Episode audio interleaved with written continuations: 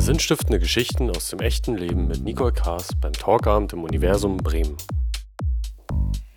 Ja, wir wachsen alle durch Neugier oder durch Krisen. Manchmal durch beides. So war es auch bei Christiane Ohlwein, die durch den Tod ihrer Mutter herausfand, dass sie eigentlich noch gar nicht ihrer Herzensaufgabe nachgeht. Und ja, das hat sie mutig geändert. Und so begrüße ich ganz herzlich Christiane Ohlwein.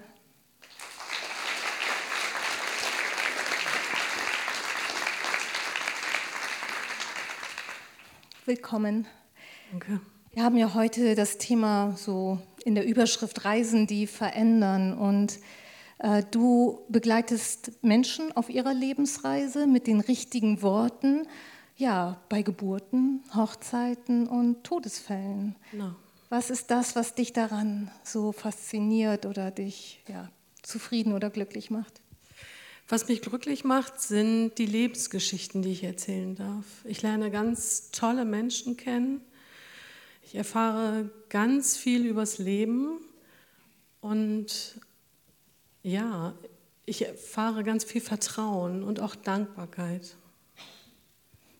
Ja, das klingt für mich nach einem wunderbaren Beruf. Ich meine, ich liebe auch die Geschichten, von daher sind wir uns da, glaube ich, auch ähnlich. Und doch hast du ja einen großen Sprung gemacht. Du hast ja vorher einen ganz anderen Beruf gehabt. Was hast du denn gemacht? Ich war von 2004 bis 2017 als technische Beraterin in einem Elektronikgroßhandel, habe Menschen beraten vor und nach dem Kauf, habe meinen Beruf gerne gemacht, habe ihn auch, denke ich, gut gemacht, aber er hat nicht mein Herz erfüllt. Das hast du dann aber erst an einer bestimmten Stelle in deinem Leben so richtig gemerkt, oder? Genau. Also es ist fast drei Jahre her. Am 12.02.2017 ist meine Mutter verstorben. Und ich hatte sie so und so die letzten drei Jahre begleitet, aber die letzten drei Tage ganz intensiv. Und meine Mutter ist sehr verbittert und, ähm, naja, wütend auch verstorben. Und das hat mich sehr nachdenklich gemacht. Und ich hatte das Gefühl, wenn ich so weitermache, wie ich es bis dahin gemacht habe, bin ich auf dem gleichen Weg wie meine Mutter. Unzufrieden und mit ihrem Leben am Hadern. Und ja, das hat mich, hat den Anstoß gegeben, dass ich was verändern wollte. Erstmal eine ganz schön mutige Selbstreflexion, weil das ja wahrscheinlich alles in Frage gestellt hat. Es hat alles in Frage gestellt, ja. Wie bist du dann damit umgegangen oder was waren so deine Schritte, damit umzugehen? Also nachdem meine Mutter verstorben war und diese drei letzten Tage, was also für mich was ganz Erfüllendes auch hatten, ähm, bin ich ins Internet gegangen und habe gegoogelt. und ähm, unter welchem Stichwort? Äh, Tod, Trauer, Sterben, weil mich das fasziniert hat und ich bin bei meiner Recherche auf die Sterbearme von Claudia Kardinal gestoßen, habe gedacht, okay, das ist das Pendant zur Hebamme, ähm, vielleicht wäre das was für mich. Ich habe dann die Frau kennengelernt und eine wirklich sehr nette Frau, aber ich hätte mir nicht vorstellen können, bei dieser Frau eine Ausbildung zu machen. Und habe weiter recherchiert und bin dann bei meiner Recherche auf die Big Five for Life gestoßen von John Strelecki und habe das, weil ich von Tod, Trauer, Sterben kam, so abgetan, ach, das sind bestimmt die fünf Dinge, die man Sterbende fragt, ähm, was sie in ihrem Leben bereuen. Und habe mir erstmal den Titel notiert und habe weiter recherchiert. Und 14 Tage später habe ich mir dieses Buch als Hörbuch gekauft und habe mir es angehört und habe festgestellt, hm, das ist ja gar nicht das, was ich da, mir darunter gedacht habe. Aber es fasziniert mich. Und in diesem Buch geht es darum, die fünf Herzenswünsche zu definieren, damit man am Ende seiner Tage sagen kann, ich habe ein erfülltes Leben gehabt. Ich wusste zu dem Zeitpunkt nicht, was meine fünf Herzenswünsche sind. Und bin dann nach Hamburg gefahren, habe ein Seminar gemacht, eigentlich ohne große Erwartung. Und dieses Seminar war drei Tage lang und am dritten Tag habe ich das erste Mal meine fünf Herzenswünsche auf einem Blatt Papier stehen gehabt. Und das hat alles verändert. Ich bin dann nach Bremen zurück, Und ähm, ich glaube, der Mensch, der am meisten aushalten musste, war mein Mann. Weil ähm, der hat irgendwann, ich weiß noch, wir hat bei uns in der Küche gestanden und hat gesagt, du veränderst jetzt alles und wenn du ähm, vielleicht auf den Trichter kommst, dass wir auch nicht mehr zusammenpassen, was ist dann dann? Ich muss sagen, wir sind 32 Jahre verheiratet. Und ich habe ihn angeguckt und habe nur gesagt, ja, das kann passieren, aber ich kann jetzt nicht mehr zurück. Und ähm, er ist diesen Weg in den letzten drei Jahren mit mir gegangen, hat sich mit verändert. Und ja, einer meiner Herzenswünsche war Reden vor Publikum halten. Und ein anderer war, Menschen ein Stück weit ihres Lebens zu begleiten. Und mir wurde schnell klar, dass ich nicht im Mittelpunkt stehen möchte bei meinen Reden, sondern dass ich Lebensgeschichten erzählen möchte. Und habe mich dann in Bremen mit einer Trauerrednerin getroffen und habe mir ihre Geschichte erzählen lassen. Und es hat mich fasziniert und der Wunsch, Trauerrednerin zu werden, ähm, wurde immer konkreter. Und ich bin dann nochmal ein halbes Jahr später nach Hamburg gefahren und habe ähm, ein zweites Seminar gemacht. Und es war am 12. September und ich bin nach Hause gekommen und habe zu meinem Mann gesagt, so und morgen kündige ich meinen Job. Ich muss dazu sagen, ich war zu dem Zeitpunkt die Hauptverdienerin. Und er hat mich angeguckt und hat gesagt, was willst du tun? Ich gesagt, ich kann nicht mehr, ich will das nicht mehr weitermachen. Und ich habe Gott sei Dank zwei Nächte noch drüber geschlafen und habe dann meinem Chef eine Mail geschrieben und habe gesagt, wir beide müssen eine Lösung finden, wie ich ohne Eigenkündigung aus dieser Firma rauskomme. War bis zu dem Zeitpunkt 14 Jahre in dieser Firma und war Betriebsratsvorsitzende. Mir hätte in dieser Firma nichts passieren können. Und er hat gesagt, ja, und was willst du? Und ich hatte gerade ein paar Monate vorher für Kollegen Sozialplan verhandelt, wo es um Transfergesellschaft ging, wo es um Geld ging natürlich. Ich habe zu ihm gesagt, ich möchte genau das, was die Kollegen haben. Und er hat gesagt, okay, das machen wir. Und ich hatte dann einen Monat später meinen letzten Arbeitstag und bin zum 1. November 2017 in eine Transfergesellschaft gegangen denn ich wollte Zeit haben, mir genau zu überlegen, was ich jetzt machen möchte.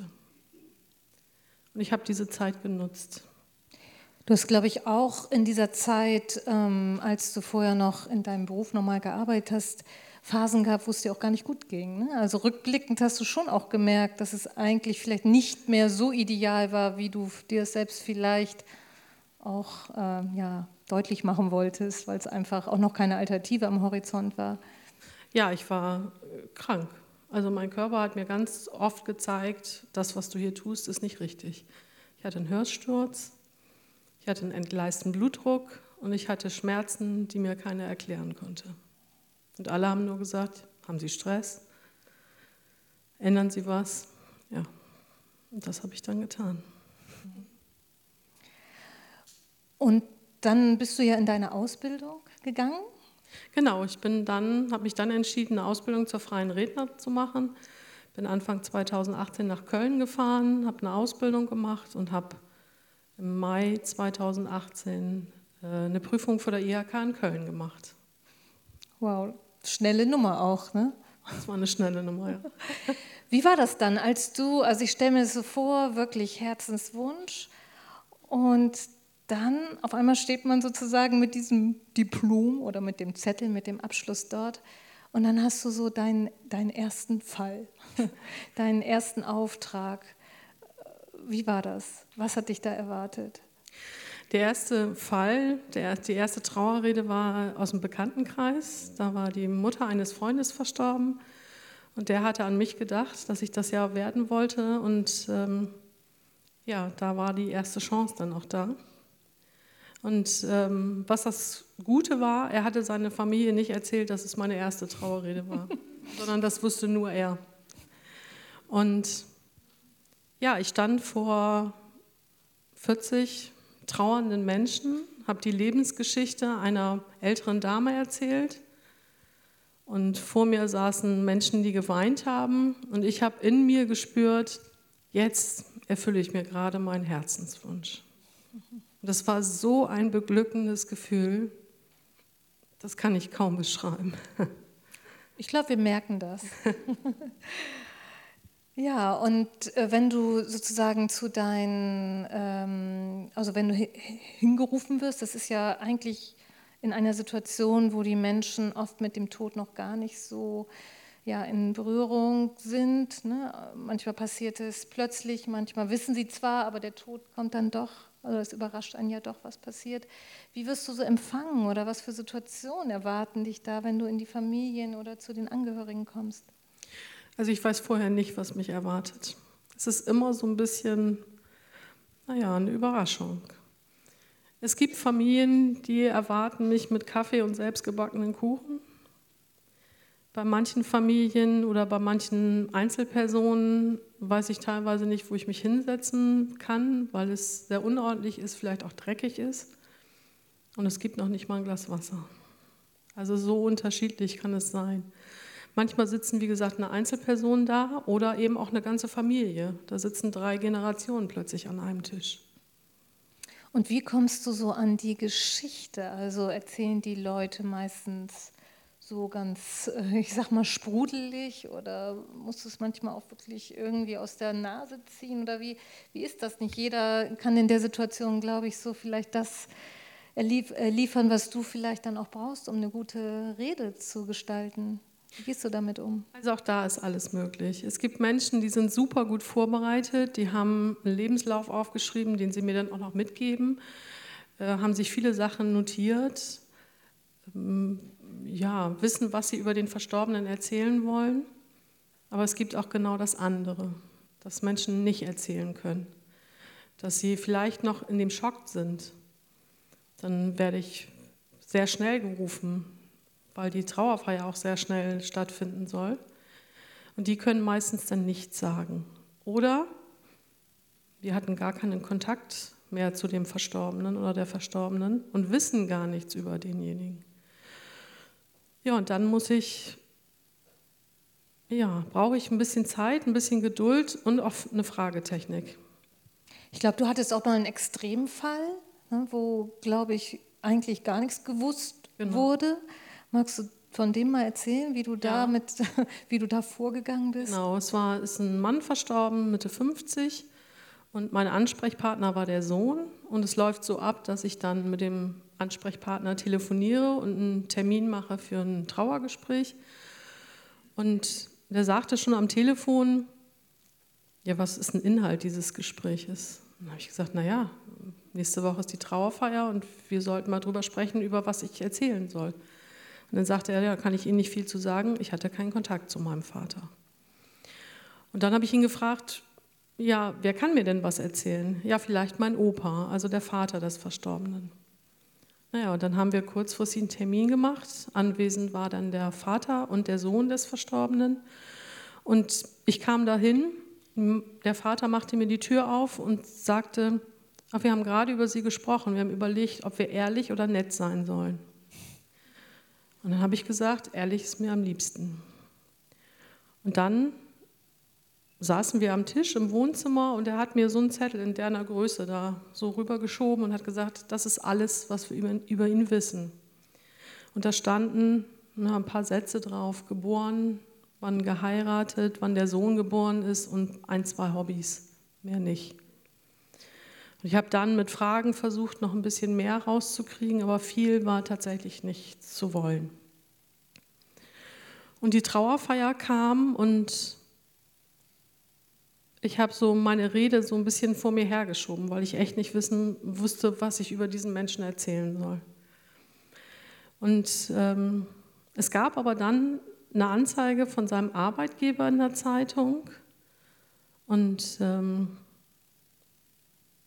der Arbeitgeber, also der Mann war für Dachdeckerbedarf zuständig. Und der Arbeitgeber hat gesagt, also das war ein toller Mitarbeiter Und der war für Steildächer zuständig, was auch immer das ist. Und er schaut sich jetzt seine Dächer aus einer anderen Perspektive an. Und das fand ich ganz beeindruckend. Und diese Trauerfeier kam und ich hatte, echt überlegt, warum machen diese Menschen eine Trauerfeier, wenn sie überhaupt keine, keinen Kontakt haben. Und der Parkplatz war voll von Dachdeckerautos. Also es waren, wir haben eine Trauerfeier mit 80 Personen gehabt. Der war in seinem Beruf sehr anerkannt. Und ich habe mich dazu entschieden, meine Gefühle zu erzählen. Und ich habe dann gesagt, ich war in der letzten Woche ja bei Ihnen. Sie haben mir einen kleinen Zettel rübergeschoben. Und das hat mich sehr betroffen gemacht, dass 55 Jahre auf so einen kleinen Zettel passen. Aber sie konnten ja nicht mehr erzählen, denn sie hatten jahrelang schon keinen Kontakt mehr zu ihm. Und vielleicht hätte es nicht viel gebraucht, sondern nur einen kleinen Schritt auf sie zu, ein Wort der Entschuldigung. Und vielleicht ist er auch diesen Weg gegangen und vielleicht hat er auch wieder umgedreht, weil die Hürde einfach zu groß war. Und ich fand es von mir sehr mutig, das so zu machen. Das finde ich aber auch. Und ähm, ich habe dann, also in der Mitte des, der Trauerfeier kommt meistens noch ein Lied. Und vor diesem Lied habe ich gesagt, ja, also vielleicht können Sie sich während des Liedes an die guten Zeiten mit ihm erinnern. Und vielleicht ist jetzt auch die Zeit der Versöhnung und des Vergebens gekommen. Und ich habe immer den Sohn und den Vater angeguckt, weil ich dachte, oh, die springen gleich im Karree. Und die waren aber sehr, sehr beeindruckt. Und nach der Trauerfeier ist der Vater zu mir gekommen und hat gesagt, Frau Uhlwein, das war so schön, was Sie gemacht haben. Und das gibt mir wirklich ganz viel. Und die Krönung war dann, dass ein Arbeitskollege von dem Verstorbenen auf den Sohn zuging und sagte, ich muss dir nochmal sagen, dein Vater hat ganz viel über dich gesprochen und er war sehr stolz auf dich. Und das rundete das alles nochmal so richtig ab. Und da weiß ich, warum ich diesen Beruf mache. Und warum ehrlich besser als nett ist. Ja. Weinst du auch manchmal selber, weil dich das so berührt?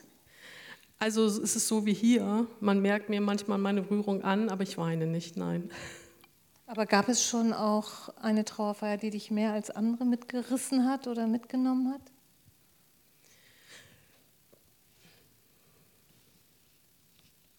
Es gibt immer wieder Geschichten, die mich berühren.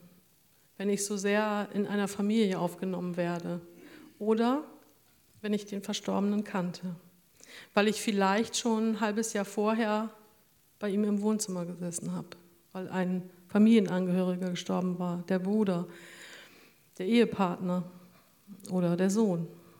Und diese Geschichten, dann ist es etwas, da habe ich so eine persönliche Bindung plötzlich. Und dann ist es ein Stück Vertrautheit und auch für mich Abschied. Wenn du jetzt so mit deinen, ja, mit diesen Erfahrungen, du hast ja vorhin gesagt, als du von deiner Mutter erzählt hast, dass diese drei Tage mit ihr, wo sie im Sterben lag und dann auch gegangen ist, für dich besonders war. Was war da eigentlich besonders? Oder wie würdest du beschreiben? Was, was ist da passiert? Also wir hatten in den Wochen zuvor ganz viele Kämpfe, meine Mutter und ich. Ähm, sie hat mir ein paar Jahre zuvor die Generalvollmacht gegeben. Also ich durfte in ihrem Namen entscheiden. Und sie hat mir ganz auf die Schuld für ihr Leben gegeben. Und jede Entscheidung, die ich getroffen habe, war irgendwie verkehrt. Und ich habe eine Woche vor ihrem Tod endlich für mich gemerkt, dass ich Entscheidungen treffen darf und nicht Entscheidungen treffen muss. Und ähm, meine Mutter hat, ist auf einem Sonntag gestorben und am Freitag sollten noch Untersuchungen bei ihr gemacht worden, werden. Und sie hat an diesem Freitagmorgen entschieden, keine Untersuchung mehr. Und das war die erste Entscheidung, die meine Mutter für ihr Leben getroffen hat. Und dann ist sie auf ihre letzte Reise gegangen. Wir, haben, ähm, wir waren alle noch bei ihr und sie war an dem Freitag, war sie nicht mehr ansprechbar nach dieser Entscheidung. Ähm, sie hat noch was wahrgenommen, aber sie konnte nicht mehr sprechen. Auf dem Samstag war sie schon ganz weit weg. Und als ich mich Samstagabend verabschiedet habe, da wusste ich, dass sie in dieser Nacht stirbt. Und es hatte was ganz Friedvolles. Also so viel Kämpfe, wie sie innerlich geführt hat, so friedlich war ihr Sterbeprozess. Und das hat mich ganz, ganz angerührt. Und irgendwie hat sie dich ja auch noch auf deinen Weg geführt. Ja. Christian, ich danke dir wirklich sehr dafür, dass du hier so offen erzählt hast, dass du andere inspirierst, ihre Herzenswünsche vielleicht auch zu suchen und denen zu folgen. Ich danke dir auch, dass du erzählt hast, wie schwer das auch für euch als Familie war, dieser Wandel. Und ich möchte auch für deinen Mann ganz liebe Grüße da mal rüberschicken und wünsche mir einen Riesenapplaus für euch beide einfach.